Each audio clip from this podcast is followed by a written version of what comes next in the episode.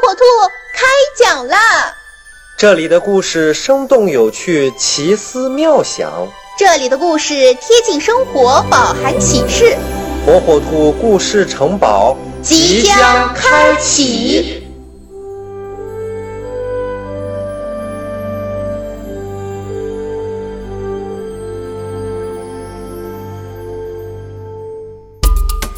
小朋友们，大家好，我是火火兔。今天要给小朋友们讲的故事名叫《火火兔跳芭蕾》。火火兔喜欢跳舞，它跳舞的时候姿态优雅，脚步轻巧灵活。但是火火兔有一个大问题，它的脚大得像一只船。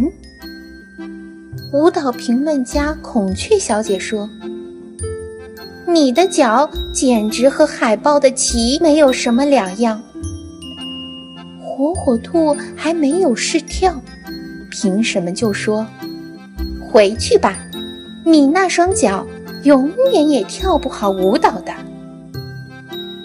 火火兔很伤心，难过了好久好久。他想。或许那些评审委员说的对，我的大脚真的不适合跳舞。有一天，美美好友乐队来火火兔工作的餐厅演出，火火兔跟着乐曲不由自主的就跳起舞来。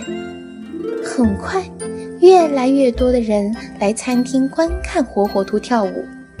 火火兔越跳越有自信，他告诉自己：“我要坚持自己的梦想，不能轻易的就放弃。”